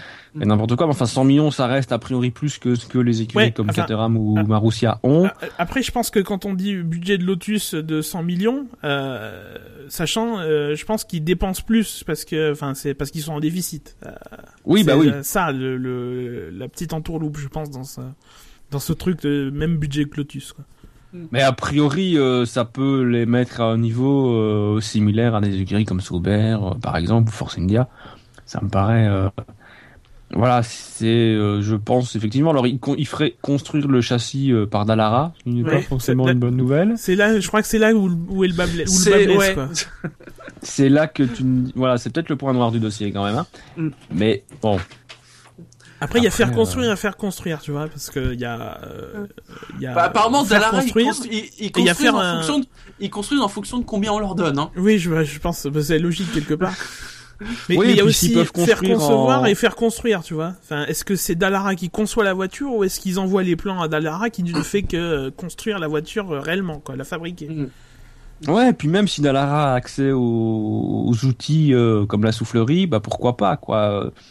Ça me paraîtrait euh, stupide que As ne se serve pas de sa soufflerie d'une façon ou d'une autre. Donc euh, que ce soit, euh, puis c'est aussi euh, aussi peut-être un moyen de ne pas engager des gens euh, directement, de faire appel à ceux de Dallara pour faire du consulting d'une certaine façon. Hein, euh. Mhm. Donc euh, Ça, ça a l'air plus solide que SF1, en tout cas. Oui, c'est oui, vrai que bah oui, ça a l'air. Parce qu'il y a des similarités, hein. Charlotte, parce que je pense Caroline du Nord, c'est Charlotte. Oui, oui. Ils doivent être passés là. Bon, eux ne prétendent pas que 90% des pièces de F1 sont, sont, sont faites en, aux États-Unis. Non, et puis des trois projets, on, va revenir sur les deux autres, mais c'est celui qui a eu une vraiment une confirmation officielle, même s'il n'y a pas eu plus euh, plus de commentaires. Euh, je j'ai pas le nom de la personne qui a confirmé, mais c'est une personne qui euh, travaille pour Gene Haas dans, dans dans ce cas et qui a confirmé que effectivement il y avait eu un dossier de déposé. Donc Mm. le reste, les, les deux autres, euh, voilà, sont plus euh, sont plus nébuleux. À commencer par Stéphane GP, euh, la fameuse arlésienne. Euh, Le retour de la vengeance de Stéphane GP. oui, là je crois qu'on est au troisième ou au quatrième numéro. Euh, qui au départ leur avait essayé de venir euh, dans, au milieu des années 90 euh, en, en essayant de racheter les fameuses Lola euh, de Mastercard qui n'avaient pas réussi à faire grand chose. Bon, déjà c'est mal parti. Ensuite, il y a eu l'épisode de l'appel d'offres de 2009 euh, pour pour l'entrée en 2010 où ils ont été refusés, où ils ont menacé de euh, se plaindre auprès de la Commission européenne pour le problème de concurrence. Où ils En ont chopant des, des châssis Toyota. ouais. voilà, où ils ont fait, euh, ils ont transigé avec Toyota pour essayer de de, de, de, de participer, où ils auraient même fait pression pour envoyer leur châssis à Bahreïn, mais euh, bon, ça Mm. n'a fait plier personne.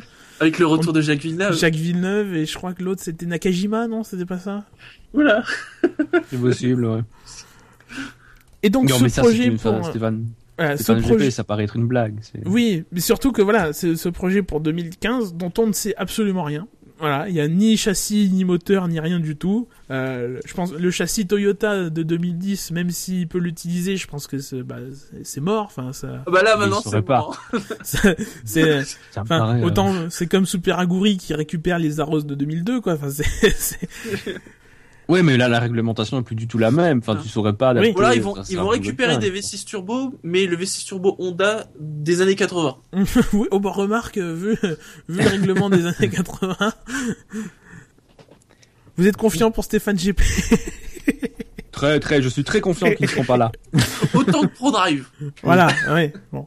C'est étonnant, à la limite, comme ProDrive ne Oui, soit pas dans vrai. noms, mais. Oui, sachant qu'en plus, enfin, la date pour les premières expressions d'intérêt euh, est passée. Je crois que c'était début janvier, c'était le 3 C'était ou le le 3, 6 je janvier. Voilà, donc, euh, C'était le 3 janvier. Mais c'est vrai que ce qu'on ne sait pas, c'est si c'est les trois dossiers qui ont été euh, remis, les trois seuls, ou s'il y en a eu d'autres qui ont déjà été rejetés. Ouais, Euh, ça, on n'a pas vraiment d'infos là-dessus. Euh, bon, maintenant, a priori, euh, quand on voit Stéphane GP, on peut se dire qu'ils ont pris tout le monde. Il n'y a pas encore vraiment eu de sélection. Ouais. Bah, ce qui est certain, c'est qu'il n'y a pas de constructeur. hein. Là, c'est bon. hein. Vu, vu les trois cas qu'on a eu, Mais- c'est bon. on en avait parlé. Moi, je pensais euh, qu'il y aurait pas de constructeur parce que voilà, encore une fois, la FIA n'est pas obligée de faire un appel d'offres si euh, il- s'il y a des nouveaux inscrits. Enfin, les nouveaux inscrits peuvent. euh, Alors, je crois qu'il y a des dépôts de garantie de plusieurs dizaines de millions de dollars envoyés à la FIA pour la première inscription, mais voilà, ils peuvent, euh, ils peuvent remplir comme toutes les autres écuries euh, euh, un formulaire d'inscription et, euh, et s'inscrire. Après, c'est à la FIA de de rejeter ou pas les inscriptions. Mais ici, je pense qu'il y avait déjà un- une somme d'argent à verser rien que pour déposer le dossier. Hein. Oui, Euh, bah, c'était au départ c'était 5 5000 dollars pour la première étape et je crois que c'est 130 000 ou un truc dans le genre pour la pour la deuxième, enfin qui n'est qui est en cours. possible. Là, c'était les intentions. Là, maintenant, ils vont envoyer les dossiers pour vraiment savoir quels sont les projets réellement. Et donc troisième projet, un projet roumain. Euh, on ne fera pas de blague sur le sujet. Non. Euh, ok, dans lequel serait euh, impliqué, alors on ne sait, on sait pas trop de choses là-dessus non plus, dans lequel serait impliqué Colin Coles, euh, le fameux, euh, mais apparemment sous un, dans un rôle de fournisseur. Alors on, on sait pas trop. Euh, Ouais, il aurait des usines en Allemagne euh, qui prêteraient euh, au projet, mais mais c'est pas les usines dans lesquelles était euh, peut-être euh, HRT à une époque, avant de déménager en Avant Espagne. déménager en Espagne. peut-être, peut-être, parce Ouais. qu'effectivement, il était, il était impliqué dans HRT, donc c'est peut-être, peut-être, je sais pas. mais Voilà, je un crois que c'est la, qui- la- la phrase qui résume très bien ce projet. Je, je ne sais pas. Je ne sais pas. Mais, mais non, mais c'est ça. C'est un projet où là, on a un peu plus d'infos, mais Oui. bon, c'est, euh, je crois que c'est l'Automotor Sport qui, qui, qui en parle. Donc c'est pas du tout officiel. Ce serait effectivement euh, de l'argent. euh, Est-ce que c'est pas de l'argent public d'ailleurs roumain Oui, euh, on parle, de- enfin en tout cas d'investisseurs roumains qui auraient déjà par le passé essayé euh, d'entrer en F1. euh, bon, c'est pas très clair, hein, et qui là Ouais. pourraient s'organiser pour euh, pour créer une équipe. Et contrairement, au moins par rapport à Stéphane, c'est que il y a aussi l'idée que pour le moteur, là encore, Mhm. euh, ça pourrait être un Renault rebadgé Dacia. C'est là que ça quand même devient plus drôle. C'est sexy, types, ça. tu vois, Les, les, les- non mais et, les types, ils rebadgent pas leur, moteur en Infinity, marque contre- de luxe. hein. Par contre, Dacia, oui. Les c'est Dacia en F1, ça, ça les gênerait pas. Mais c'est ça. Enfin, moi, Da- enfin, Dacia, c'est quand même, enfin, si on en vend en, Europe, en France, en Belgique, mais c'est quand même essentiellement à la base pour des pays un peu plus des pays, style C'est pays de l'Est, et appelle des pays émergents. Ah, Ouais. bah, Et euh, bon, je veux bien qu'il y aura un Grand Prix de Russie, mais enfin, pff, à part ça, euh, je vois pas trop l'intérêt de rebadger un moteur Dacia en, en. Formule 1. quoi. Donc, euh, qu'ils aient un moteur Renault, pourquoi pas, tu vois, ça pourrait. hein. Mais l'idée qu'il soit rebadgé ba- Dacia, tu vois, ça rend le projet moins crédible d'un coup. Enfin, il y a une certaine F1, logique, mais euh, voilà, c'est. bah, ça irait avec le côté roumain du projet, mais euh, Il y a une logique logique, mais il n'y a pas une logique financière ou euh, commerciale. Oui, quoi. voilà. Enfin, c'est- ça, commercialement, euh, promouvoir une marque low cost en Formule 1, euh, effectivement, surtout qu'à côté avec Infinity, ils font pas encore, ils, ils traînent les pieds pour faire le, le- franchir le pas, donc. c'est la euh, fameuse blague d'Elder, quoi. C'est Leclerc HRT. Quoi. Ah ouais, c'est le projet roumain, c'est le projet d'Elder en fait. non, moi, sincèrement, je pense que celui qui a le plus de chance, c'est As Racing. euh, Bon, je pense qu'on est tous d'accord là-dessus. Ouais, dans dans l'ordre As Racing, je mettrais quand même le dossier roumain en deuxième, oui. parce qu'après tout, pourquoi part, pas, euh, surtout s'ils ont déjà des contacts, notamment en mou- moteur, c'est un vrai avantage. Remarque, Et puis bon, euh, bah Stéphane Grand Prix, euh, c'est Stéphane Grand Prix, quoi. remarque, moi je mettrais, Grand Prix, c'est- moi je mettrais premier euh, donc euh, As, deuxième je mettrais personne, tu vois, parce que bon, quand même. troisième non plus. Puis je mettrais 4 et 5 quoi. La- le projet roumain. Ben est non, mais c'est ça. Enfin, Stéphane GP, c'est pas la première fois qu'ils essayent. euh, On a absolument aucune info là-dessus. Mm. Je pense que, enfin, il aurait dû avoir un jour un média qui arrive à les contacter ou même eux qui fassent un commentaire. Enfin, je veux dire, la FIA, euh, on, on parle des, des trois projets. Euh, c'est la moindre. Enfin, ça me paraît Bah, logique. ça va, ils vont peut-être nous vendre du rêve. Peut-être que demain, on va apprendre que Stéphane Grandprix a obtenu la licence pour porter le nom Brabham Racing. Oh Ah, il va falloir qu'ils payent, hein, parce que la, la Ouais, famille bon. Brabham est... D'ailleurs, ils ont Ah lancé, non, non, ils veulent pas. Hein. ils ont Non, lancé un site, d'ailleurs, euh, autour de, autour de, de même la, la famille Brabham. Enfin, qui Ouh. célèbre un peu leur, euh, leur histoire dans, dans, en sport auto. J'ai pas l'adresse en D'accord. tête, mais euh, si, c'est, je crois que c'est brabham.co.uk. Enfin, c'est... Bon voilà, effectivement, As Racing pour par- parce que pour l'expérience qu'ils ont en sport auto, pour les installations euh, qu'ils ont déjà à disposition, je pense que euh, parce que bon, même le projet roumain avec les installations de Coin Call, c'est- je pense que si c'était des installations du Fun Dieu, ça se saurait. Mm. Euh, voilà, ça me paraît euh, le projet As le plus le plus probable. quoi. Et vous vous atten- vous vous attendiez à plus ou à moins de cet appel d'offres? Hmm, quand même un petit peu plus. Ouais. Il y avait quand de même eu plus- sérieux. Ouais. Il y avait quand même eu plus de projets en 2009, alors que la conjoncture était peut-être. Oh, oh, elle était, Ah, était pas forcément on- meilleure. On parle toujours d'un décalage de 3 ans, donc tu vois, la crise de 2008 était peut-être pas tout à fait là Ouais. euh, en F1 à l'époque. ouais, Ouais, c'est vrai que là, enfin, euh, effectivement, il y a, y a qu'un seul projet sérieux sur les trois, je pense. Et euh, ouais, moi, je suis déjà, déjà, je pense qu'on peut déjà s'estimer heureux d'avoir euh, un projet As Racing. Je pense qu'il cassera pas la baraque d'entrée, euh, mais qui sera peut-être un peu moins ridicule que USF1 et HRT et, et, et autres. Bon, il n'y a pas de constructeur. C'est sûr que s'il y, avait- Oui. s'il y a eu 4-5 trucs, dont un constructeur, tout le monde aurait dit bon, bah, c'est On pas la peine, hein, c'est le constructeur. Euh, ce qui est peut-être plus étonnant, c'est qu'il n'y a pas de, d'équipe de sport auto déjà établie. Il n'y a pas eu, je sais pas, une équipe de GP2. ouais, genre Art ou euh, Art, voilà. euh, Barwa Adax. ça, c'est peut-être une équipe américaine, euh, une équipe américaine, ça peut être important aussi euh, pour la F1 qui va quand même deux fois, euh, enfin qui va qui, Qui veut aller aux États-Unis, qui veut aller deux fois aux Qui États-Unis. veut aller de- oui. Euh, donc voilà, ça peut aussi être important pour euh, attiser un peu la passion euh, américaine euh, des fans américains pour la, la discipline. Quoi. En plus, As Racing, pour le coup, c'est vraiment une écurie. Enfin, la NASCAR, c'est quand même hyper populaire aux États-Unis, donc euh, avoir le nom As Racing euh, en F1, ça peut être un, un moteur euh, aussi pour euh, attirer les gens euh, vers la Formule 1. Après, c'est peut-être un meilleur moment aussi pour rentrer en F1, vu que, bon, ils en parlent tout le temps. Là, ils veulent se réunir pour baisser les coûts. Oula. Allez savoir, par, par une chance incroyable, je dis bien incroyable, hein, peut-être qu'ils vont vraiment baisser les coûts. je sais, Ouais. Quel je sais, Shinji, tu fantasmes et tout, t'es complètement fou. Non. D'accord, on sait jamais. Hein. Les circonstances sont peut-être meilleures pour l'arrivée d'une équipe. Ouais, mais sur la, la, la, la réduction des coûts, là, là, ils avaient un calendrier, là maintenant ils ont une, une date de réunion, c'est le 22, hein, si je ne dis pas Oui. une bêtise. Oui, oui. Donc voilà, il y a des vraies démarches qui sont faites en tout cas. Donc maintenant, ça n'aboutira peut-être à Après, rien euh, parce que les uns et les autres sont assez pessimistes. sais comment ça va pour vrai. marcher Après- Vous voulez réduire les coûts Oui. Oui, oui, oui, oui. Puis il y en a un qui va dire non, eh merde. Mais euh, voilà, mais- c'est euh, Après, on parle d'un- d'une réduction du, de, des coûts à 200 millions d'euros, il me semble, hein, ou de dollars, je sais plus exactement. Je trouve quand même que c'est un plafond qui reste très très haut. Euh, Oui. je pense que ça n'empêchera pas, euh, voilà, 60% des écuries de continuer à avoir des problèmes. Quoi. C'est- Euh, Je dirais que quand tu dis 200 millions, tu dis ah ouais, donc en fait C'est c'est juste beaucoup, Red oui. Bull qui va réduire de 10 000 euros quoi. Bah, Red Bull, oh, euh, Ferrari aussi un peu quand même. Red Bull, Ferrari, peut-être Mercedes qui ont Ouais, ces dernières années.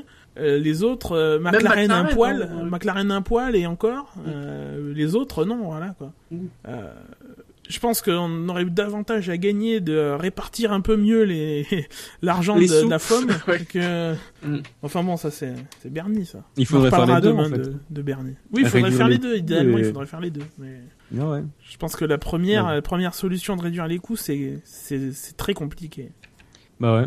Bah, le problème c'est d'avoir l'accord de tout le monde, c'est ça qui va pas être parce que forcément tout le monde joue un peu pour son dans sa Ah, propre cour. Je, sais pas euh, si maintenant il faut l'accord unanime ou il faut. Il me semble qu'il faut plus que 70%. Bon, c'est Je sais déjà. pas. C'est déjà. tu sais, ils, euh, arri- ils beaucoup, arrivent à hein. passer des trucs alors que t'as l'impression que personne n'en veut. tu vois, genre, euh, oui, on va mettre les points doublés. Et tu demandes aux équipes, bah non, Oh, on n'en voulait pas. Mais attends, c'est qui qui a décidé ce truc alors Ah, le Bah truc, ouais, c'est qu'il y a aussi les promoteurs, il y a la FOM, il y a, il y a FIA, enfin, c'est voilà, c'est- ils sont pas tout seuls à décider.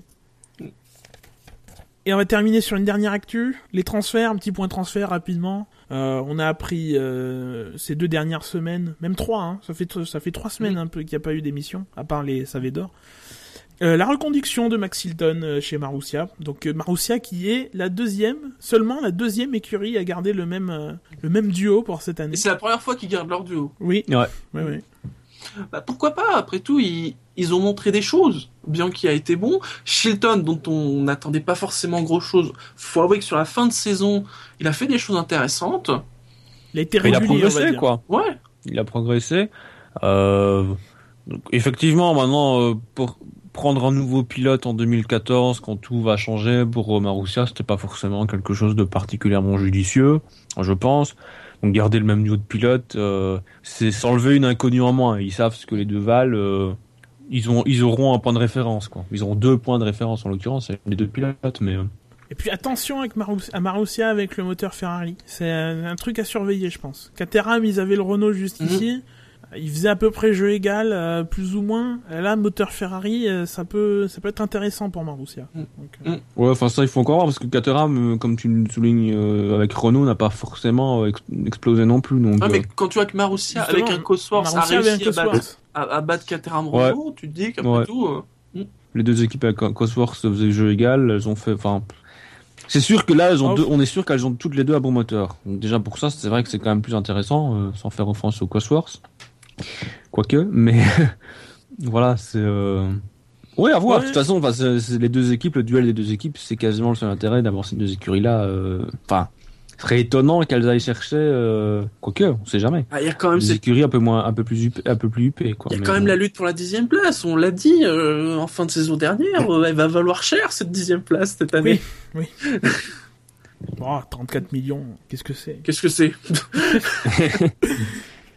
Et donc on parlait de Caterham, euh, qui est donc la seule écurie à n'avoir aucun pilote à ce, euh, à ce jour. Alors on parle euh, apparemment Alors, de duo qui tient la corde. bien qu'il soit bien enregistré hein, euh, sur Oui. la liste de la FIA. Donc ils sont Ils là. sont, hein, ils sont inscrits, ils, ont, ils disent qu'ils présenteront leur voiture le 28, donc juste avant les essais. Donc a priori, il y aura des gens pour piloter ces voitures. Euh, on parle de Kobayashi et d'Ericsson, Marcus Ericsson, euh, comme duo qui tiendrait la corde. C'est notamment Autosprint qui, euh, qui annonce ça. Mm. Euh, ce qui mettrait Van der Garde et Pic euh, sur la touche. Euh, Vous en pensez Ouais. quoi? Qui- Bah, euh, Le problème c'est que là on est en fond de grille, donc tu sais bien que tout, Ouais. le temps- tout peut arriver quoi en fond de grille hein, au niveau des baquets. Euh, des deux actuels, enfin des deux de 2013, j'ai peur que ça soit Pic qui soit le plus en danger. Mhm. Hein. Donc euh, peut-être il pourrait en garder quand même Vandergaard, p- pourquoi pas avec un Kobayashi par exemple, hein, ou en effet tout changer. Euh, c'est par rapport à euh, ses performances ou par rapport à son apport financier? Ou un peu des deux? Que tu penses qu'il a plus de chances d'être écarté que Van der Garde peut-être plus par ses performances. Le fait qu'il y a le moteur Renault, peut-être le facteur qui Oui. lui sauvera son baquet. Oui. Ouais, je pense. Sincèrement, je vois. Concernant Kobayashi, euh, c'est vrai que d'avoir un pied en F1, c'est toujours bien. euh, hein. Chez Caterham, je vois pas forcément l'intérêt. Enfin, euh, voilà, les pilotes euh, de- d'un bon niveau qui ont, ont fait un recul chez des écuries comme Marussia ou Caterham, ben, c'est Timo Glock qui aujourd'hui n'est plus en Formule 1. Mm. Euh, Kovalainen qui aujourd'hui n'est plus en Formule 1. Donc, euh, Oui, c'est vrai qu'on n'en parle pas là, mais Kovalainen n'est pas, tient pas la corde du tout apparemment. Enfin, c'est. Bah, quand, quand il a été euh, appelé par euh, par Lotus, on s'est dit que ça allait peut-être être un marchepied. Ouais. Vu comment Ah. ça s'est passé, euh, bizarrement après on n'a plus entendu parler. donc euh, là, pour, pour Kobayashi, en, je vois pas trop l'intérêt. Enfin, Après, il y a il y a toujours possibilité qui ne change pas. Hein. C'est, c'est pas certain qu'il y ait un changement chez Caterham. Ah mais tout, tout reste ouvert, mais c'est vrai que je pense que la, la position de pique est quand même assez euh, délicate. Euh, son principal atout, effectivement, c'est Renault, hein, clairement. Euh, D'ailleurs, quand ils ont annoncé la signature euh, l'année dernière, c'était avec, il y avait un package Renault et tout. Maintenant, c'est vrai que sur le- les performances, il avait fait une bonne saison chez Marussia, il a pas fait plus pour sa deuxième saison. Là où on a quand même eu un Van der euh, qu'on avait, pour lequel on n'avait pas forcément beaucoup d'estime en début de saison, qui a progressé, Mhm. Qui en fin de saison a quand même régulièrement été devant lui ou pas loin. Et puis Donc, avec une euh, saison d'expérience en moins. Mhm. Oui, c'est ça. On a l'impression que Pic, il n'a pas évolué en fait. Il n'a pas progressé il euh, a par stagné l'an dernier, il faut le dire. Voilà. à ce qu'il faisait euh, chez Marussia euh, en 2012. Donc on a l'impression qu'il a déjà un peu atteint ses limites. Mais euh, voilà, après avoir deux gardé ces deux pilotes, ça peut être un avantage. On, l'a dit avec Marussia, donc euh, voilà. Euh, maintenant Sorensen, je connais absolument pas. Donc non, euh, non Ericsson. Sorensen, on va en reparler. Oui, Sorensen, c'est pour aller chez Lotus. Non, mais Ericsson, ça, ça même, je le vois pas du tout. Enfin, j'ai pas suivi, donc je peux pas vraiment faire d'avis sur le garçon. Ah, c'est un peu la tendance de ces dernières années, quoi. Un pilote valise qui a fait plusieurs années en GP2, mais qui n'a, qui a rarement montré qui a montré par à coup quelques choix. Enfin voilà, c'est pas sur l'ensemble d'une saison. Donc euh, voilà, j'ai pas enfin. De toute façon, ça se jouera à l'argent. Hein. Euh, je pense que les propos d'Abit Bull euh, sont très clairs là-dessus. un pilote qui vient sans avoir d'argent est complètement débile. Donc, donc voilà, c'est aussi ce qui explique qu'on parle plus de Kovalainen parce que lui veut pas mettre un mmh. copec. Donc, mmh. donc voilà. Et donc là-dedans, Charles Pic aurait lui une porte de sortie, si jamais il n'était pas retenu par Caterham, parce qu'on parle de lui comme remplaçant de David Evalsecki chez euh, Lotus en tant que troisième pilote. Vous savez la, plante verte là qui est dans le stand de Lotus et qui euh, qui ne remplace pas le, titulaire quand il est. C'est toujours pareil. Euh, enfin, repasser pilote d'essai quand t'as été quand t'as fait des grands prix. Ouais, maintenant l'avantage de Charles Pic pour 2014, s'il allait au troisième pilote chez Lotus, c'est notre ami Maldonado, dont on n'est pas sûr qu'il termine la saison avec ses 12 points. Ah, euh, voilà, et puis effectivement, il y a quand même euh, la relation Renault qui peut-être pourrait, mais enfin bon, si elle n'arrive pas à jouer chez Caterham, je vois pas où elle arriverait vraiment à jouer chez, chez Lotus, mais. Euh, en plus, il y a un truc qui est un peu emmerdant pour Charles Pic, c'est quoi à dire, mais c'est qu'il y a son jeune frère. Donc qui est plus jeune que lui, donc qui a un petit peu plus d'années euh, devant lui. Et ben, ah, tiens, il est déjà en GP2 cette année. Il dire l'an prochain, mais non, cette année. Il, il, monte en grade entre guillemets. Voilà. C'est quand même incroyable ça, de lire ce genre de choses. Il a pas fait une saison dégueulasse en Formule 3.5, en Renault 3.5. Euh, il a pas cassé la baraque non plus, quoi. Il y en a qui peuvent se dire. Ah, mais je crois que c'était sa, première ou sa deuxième saison. C'était peut-être euh, que les bouts. C'est oh première et demie, non? Enfin, je sais pas si elle fait la saison complète en 2012. Euh... Je sais, pense pas qu'il ait fait tout en 2012, mais euh... enfin voilà, il a montré des aptitudes. Je pense que maintenant le GP2, je reste quand même un peu. Euh, ouais, c'est vrai qu'en ce moment, c'est pas trop la, la voie rêvée pour aller en F1. Oui. Ben non, je, sais pas. En plus, il était en 3.5. Il y a d'un côté la voie du talent, plus en, en, en, Formule Renault, et la, de l'autre côté la voie du portefeuille. Je pense que c'est un résumé un peu grossier, mais mais assez bah réel de ce que sont les, le GP2 et la Formule Renault. Ah ouais, et c'était sa troisième, sa troisième saison en, en 3.5 à Arthur Pic. Mm. Oui, donc je retire ce que j'ai dit. Mais je pensais que ça faisait moins longtemps.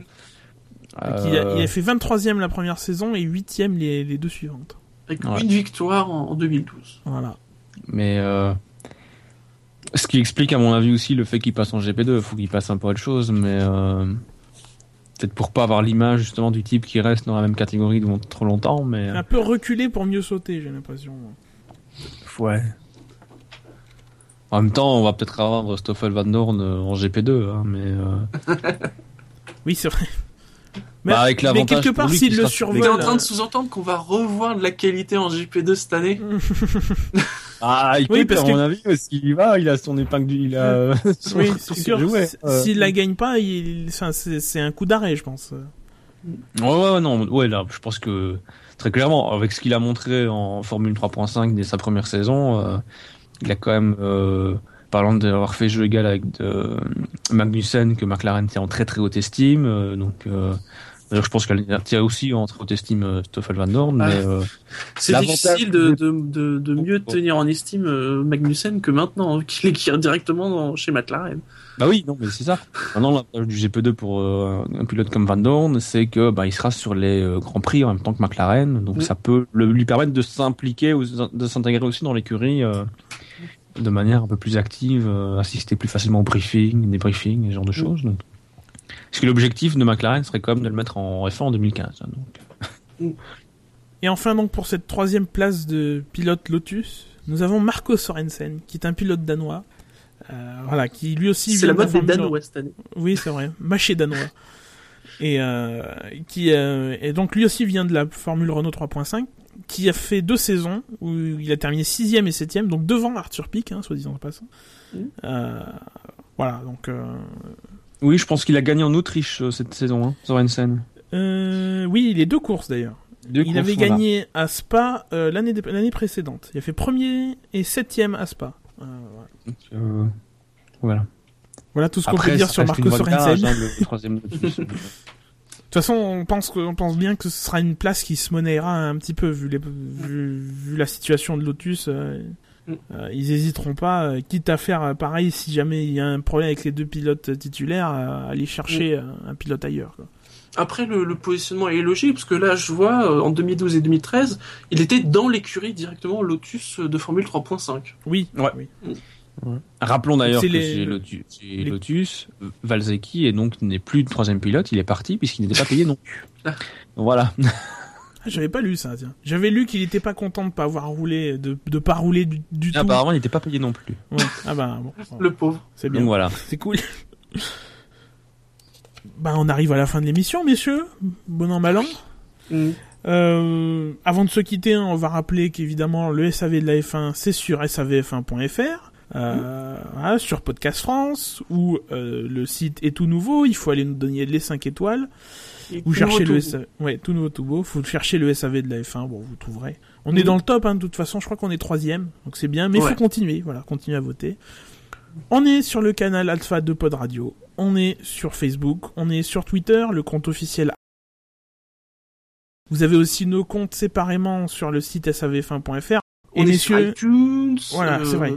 Ah, et je, je préciserai, parce que je crois qu'on l'a pas annoncé. Hein. Bon, un, c'est un petit truc. Hein. C'est maintenant il y a, il y a un, il y a une page YouTube, le SAV de la F1. Alors il n'y a pas de nouvelles vidéos, c'est juste des anciennes vidéos qui étaient sur Dailymotion, puis aussi sur le compte de Dino. Là, on a un peu euh, tout réuni. Hein, donc euh, il n'y a pas vraiment de nouveautés, mais notamment pour les chansons. Voilà, si vous voulez les réécouter, ben il y a maintenant il y a un endroit unique pour les vidéos. C'est donc le, le compte YouTube euh, SAV de la F1.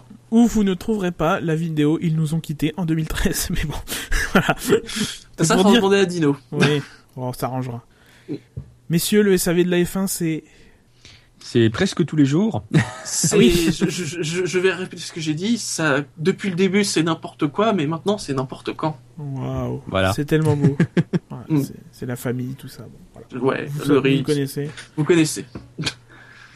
Eh ben, surtout ne nous quittez pas. On se donne rendez-vous demain, le 20 janvier à 20h30 pour l'émission euh, sur McLaren. hein. Il y aura du débat. Hein, En live, euh, En ou live. évidemment, euh, ensuite euh, en podcast. savs1.fr slash live. Voilà. Bah écoutez, euh, d'ici là, portez-vous bien et euh, à demain peut-être. À la prochaine. Ciao, ciao, ciao.